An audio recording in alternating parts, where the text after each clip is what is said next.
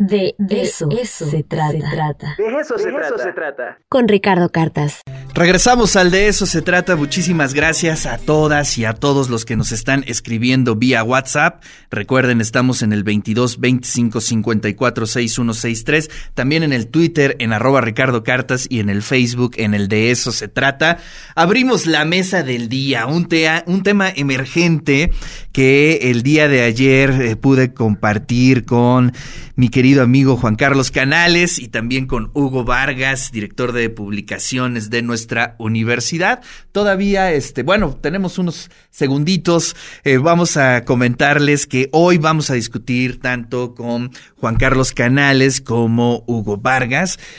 El tema de la editorial siglo XXI. Ya desde hace unas semanas se ha venido discutiendo en distintas columnas periodísticas sobre la venta de las acciones, de un porcentaje de las acciones, prácticamente las acciones que pertenecen a, su director, a Jaime Labastida.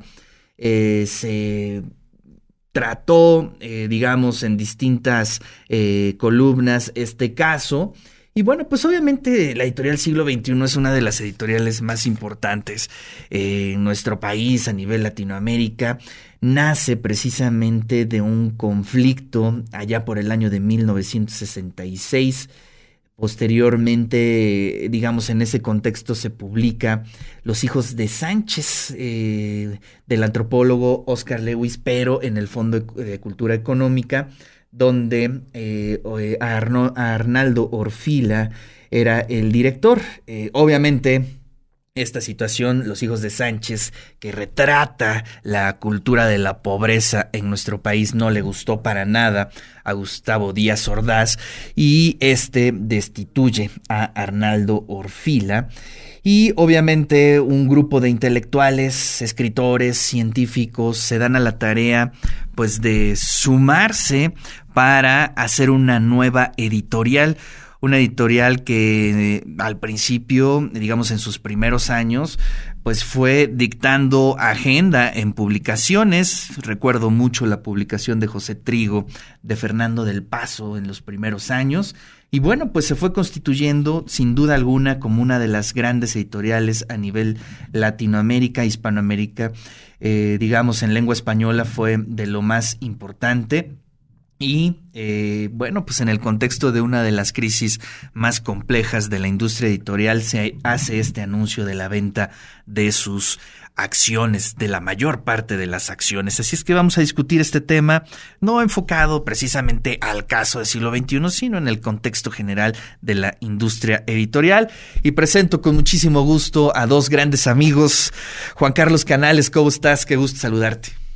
Hola, buen día Ricardo, buen día Hugo, a los dos. Y bueno, también está nuestro querido amigo Hugo Vargas. ¿Cómo estás, Hugo? Bien, muchas gracias Ricardo. Saludos, Juan Carlos. Buenos días. ¿Cuál, Hugo? Pues a ver, iniciemos esta discusión. Tenemos alrededor de 20, 25 minutos. ¿Qué pasa en la industria editorial, querido Hugo? Ya lo hemos platicado, sin duda alguna, creo que es la segunda industria más afectada en el mundo, la industria del libro. Y bueno, pues en ese contexto leemos una durísima noticia de la venta de la mayoría de las acciones de la editorial siglo XXI. Sí, eh, ah, yo con, con la editorial siglo XXI tengo una historia personal. Yo entré a trabajar ahí en 1975. Estaba recién iniciando mis estudios en periodismo y comunicación en la Facultad de Políticas, estaba unas calles, de, estaba unas calles de, del editorial, estuve ahí hasta 1980, eh, fue ahí donde, pues de hecho, aprendí los rudimentos de la edición, gracias a grandes maestros como el propio don Arnaldo y Martí Soler después, y luego llegaron los exiliados argentinos, huyendo de la dictadura, pues habían cerrado la casa de, Buenos Aires. Eh, Pancho Aricó, Jorge Tula, mi querido negro, eh, Alberto Díaz, eh, en la parte de, comercialización. así que tengo, pues eso, un, un apego muy fuerte con ese editorial. Y la verdad, ya se veía venir un poco esto, ¿no? Eh, Jaime, pues lo conocemos, yo no quiero hablar mal de nadie, solamente les quiero recordar que él fue el que sustituyó a Octavio Paz en la revista Plural una vez que se concretó el golpe contra Excelsior y salieron Julio Scherer, Vicente Leñero, Miguel Ángel Granado Chapa, en fin, un gran grupo de, periodistas y por supuesto don Octavio que dejó la, revista Plural y en su lugar llegó eh, muy oportunamente, con mucho sentido de la oportunidad, Jaime Labastida, ¿no? Y ahora, bueno, pues se concreta esto, cerca del 60% de las acciones del siglo XXI han sido vendidas a una empresa que no está relacionada directamente ni indirectamente con el mundo editorial. Así que, pues sí, corre riesgo eh, la casa. Eh, yo creo que nadie pondrá en duda la, importancia de la labor que, desarrolló Siglo XXI durante todos estos años, ¿no? En esa editorial tenemos grandes colecciones, grandes obras, ¿no? Eh, imprescindibles, no solo para la cultura mexicana, sino para la cultura hispanoamericana en general, ¿no? ¿Y qué pasa en la industria editorial, Ricardo, Juan Carlos? Pues se ha acrecentado una tendencia que ya también venía eh, muy fuerte, que es, bueno, por un lado la edición digital y por otro el comercio electrónico. Eh, ahora mismo las imprentas están trabajando, las que están trabajando, al menos del 50%, nosotros tenemos alrededor de siete obras desde diciembre en diversas imprentas y no las hemos podido recibir. Y tampoco tenemos muy claro cuándo, nos podrán llegar, ¿no? Entonces, las imprentas trabajan a medio gas. En Puebla las librerías están abiertas, pero están vacías. En el Distrito Federal, solo algunas librerías están abiertas, no todas. Y también hay muy poca afluencia de público. Estamos, sí, pues, ante una coyuntura, eh, eh, pues, no inédita, pero sí que se ha desarrollado muy rápidamente y que, pues, está poniendo a, todas las editoriales en, apuros y en, la necesidad de, rehacerse, ¿no? Eh, el año pasado, en 2020, la única feria importante en el mundo que se llevó a cabo fue la de minería, gracias a que fue en febrero, pero de ahí en adelante todas las ferias importantes se cancelaron y también las no importantes. Y este año eh, ya pasó febrero y Minería hizo su, edición virtual. Eh, los optimistas piensan que en octubre se inauguraría la primera, eh, la feria de Frankfurt y con ello daría inicio, digamos, el ciclo de ferias internacionales. Los pesimistas, en los que me incluyo, Creemos que si nos va bien, será la siguiente feria de Guadalajara, la próxima, la única feria presencial que podríamos ver en 2021. En fin, tiempos de cambios, Ricardo, Juan Carlos. Juan Carlos, tu punto de vista específicamente sobre el tema de siglo XXI. Mira, bueno, eh, desde luego lo que decía Hugo, en primer término, siglo XXI fue otra de las grandes editoriales latinoamericanas, con en efecto colecciones importantísimas. Yo estaba recordando, tú comentabas José Trigo, estaba recordando, por ejemplo, para la gente que estudiamos lingüística, eh, Benveniste, la, obra de Benveniste se publicó allí, Chomsky, claro. más lo que se publicó de marxismo, Lukács publicó muchas obras de Lukács, está en el siglo XXI. Entonces eh, fue otro de los grandes proyectos editoriales, como fue Fondo de Cultura Económica, como fue ERA.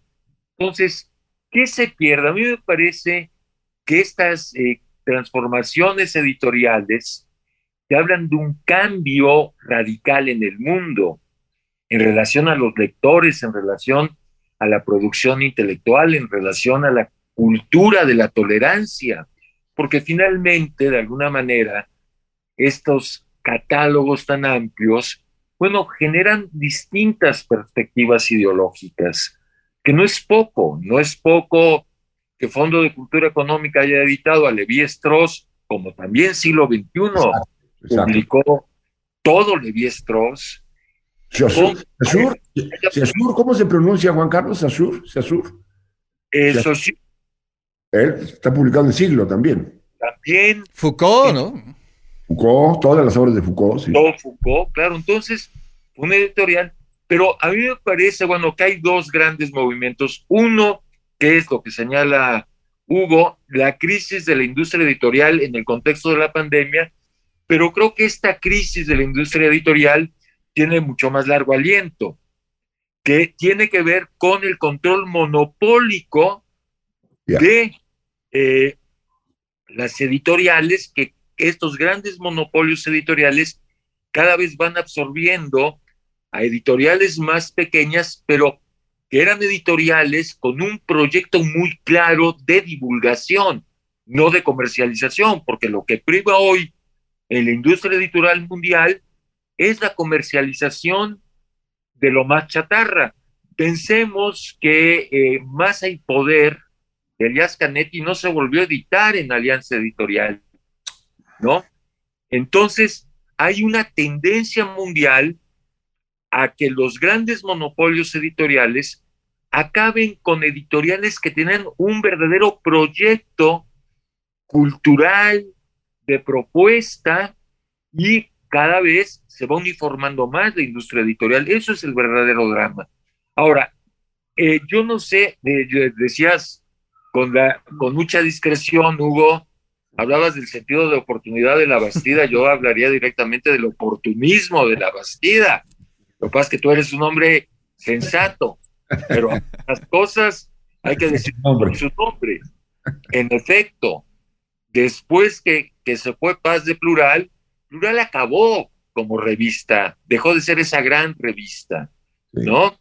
Y el drama de, no sé cómo está el tejemaneje propiamente comercial del siglo XXI, el tema del control de las acciones de la Bastida, hay otra noticia que es que se ha perdido el catálogo que dejó Armado Ortila.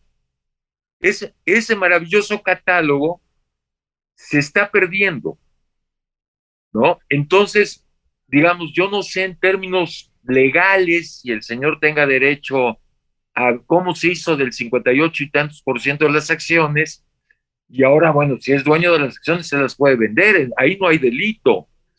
Pero, pero me parece que la gran noticia grave es que se pierda el catálogo del siglo XXI. Sí, eso es un riesgo. Oye, eh, tengo una impresión, no sé qué opines, este, Hugo.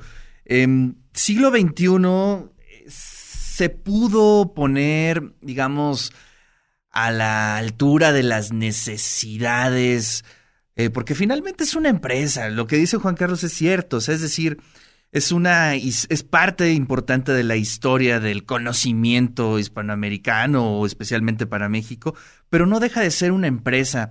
¿Crees que estuvo, digamos, al ritmo del mercado, de las necesidades del lector eh, contemporáneo de este momento? Bueno, don, don, Arnaldo dejó la editorial ya hace mucho tiempo, ¿no? Eh, y, él, eh, hasta donde entiendo, dejó una, empresa sana, eh, con ganancias. Hay que recordar una cosa, don Arnaldo es, es un hombre de tres siglos, ¿no?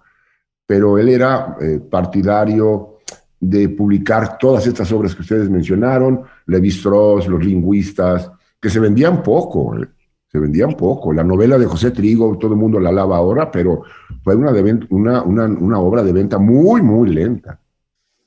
Pero don Arnaldo tenía, como todos los editores de esa época, eh, eh, eh, la óptica siguiente. Hay títulos de gran éxito que nos ayudan a publicar libros que van a salir de poca, que van a ser de poca venta. Entonces, Harnecker, Marta Harnecker, claro. ese libro financió montones de obras en siglo XXI. Porque, bueno, todavía se sigue editando el, manual de Harnecker y se sigue vendiendo y sigue dejando ganancias. Y esas ganancias permitían publicar las obras que iban a ser de, lentas, de lenta desplazamiento, ¿no?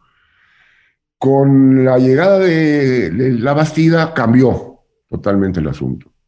Y se fue eh, acomodando a la lógica que muy bien señaló Juan Carlos, la lógica de las, de las grandes transnacionales de la edición, que exigen a cada libro, a cada libro, dejar ganancia. Si no es así, no se publica. Punto.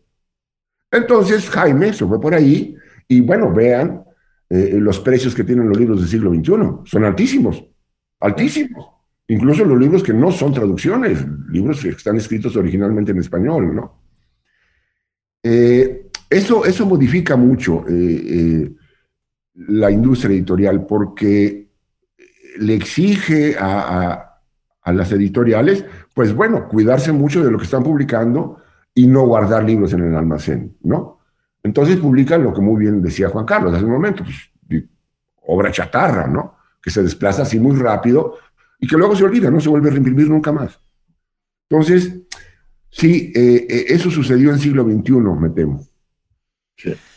Oye, Juan Carlos, importante el tema del catálogo de siglo XXI, pues es una buena parte de la literatura nacional, de las traducciones que pues, muchos nos formamos leyendo los libros de siglo XXI. Y por un lado se dice que no se venden. ¿Cuál será el interés entonces de una empresa de pagar millones de dólares por las acciones de una editorial que aparentemente no vende? Híjole, bueno, ahí sí escapa a, mi conocimiento, no sé qué intención tenga de esta, esta empresa comprar siglo XXI y además en la cantidad en la que la compró, pero eh, digamos, mira, finalmente eh, yo creo que esos proyectos editoriales, te repito, fondo y eso, implicaban riesgos, eh, pero eran parte de la construcción de un país. Y eso ha cambiado. Es decir, eh, lo que tú dices, nos formamos con fondo, nos formamos con era, nos formamos con siglo XXI, ¿no? Cuando la importación de libros era más complicada, bueno, pues ahí teníamos una fuente. ¿Y dónde están? Digamos, sí, a ver, yo estoy de acuerdo contigo, es decir, una editorial tiene que sobrevivir, ¿sí? Pero hay de empresas a empresas. Y una cosa es tener una empresa editorial buena, de calidad, y otra cosa es vender chatarra, ¿no? Claro, bueno, y... Este, y hay una... adelante, Hugo, adelante. Sí, es que hay un asunto adicional, y yo creo que el ejemplo que nos lo puede iluminar es el de Joaquín Mortiz. Claro. Eh, ahí eh, Joaquín Mortiz pasó toda la literatura mexicana, ¿eh? toda. Los jóvenes, los maduros, los viejos, todos, todos están ahí.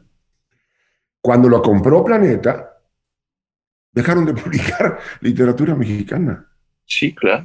Desapareció el catálogo prácticamente de Joaquín Mortiz. Incluso el archivo de don Joaquín no se sabe dónde está. Sí. Eh, es esta cosa que, con la que inició Juan Carlos y que yo no, no terminaré de insistir en ella, la importancia que tiene cómo los grandes, las grandes transnacionales, los grandes corporativos adquieren las pequeñas editoriales, pero no siguen su labor editorial. Simplemente adquieren el catálogo y se olvidan luego de él. Mantienen uno o dos años a sus directores y después termina el proyecto, termina todo eso. Eh, lo de Joaquín Mortiz es un clarísimo ejemplo de cómo funciona el, mundo editorial ahora. ¿eh? Pues qué lástima, ¿no? Perder una editorial de ese nivel, es decir, eh, y además a nivel histórico, que eso es algo que a mí me gustaría subrayar en estos últimos minutos, pues tiene yo creo que una de las historias pues novelables, ¿no? De las editoriales este, mexicanas, ¿no, Juan Carlos? Bueno, está la, la obra de Leñero, ¿no? Los periodistas sobre su salida de Excelsior, ¿no? Bueno, también aquí habría que contar la historia. Pero mira, otra cosa, retomando lo de lo que plantea Hugo, es que estas grandes empresas editoriales eh, acaban con la pluralidad, ¿sí? Porque estas empresas editoriales te imponen parámetros de edición. Así es. Es decir, no solo, digamos, está el tema de la venta, sino que tienes que escribir para que se venda. Entonces, eh, prácticamente están acabando con la creación, con la posibilidad de encontrar mundos plurales a través de la creación, ¿no? Uf, eh, es decir, que se empezaré, que empezara, se empezara a escribir a partir de estos algoritmos, este, que ya, bueno, dictan de cómo se hacen las películas, cómo se hacen las series, pues eso acabaría un poco con la creación, este, libre, Hugo, ¿no? Sí, le, decimos la bibliodiversidad, ¿no? Eh, pero algo que a mí me reconforta un poco, solo un poco, es que ahora, en los últimos años, no nada más en México, han surgido montones de, editoriales independientes. Y eso es un acto de valentía tremendo, ¿eh?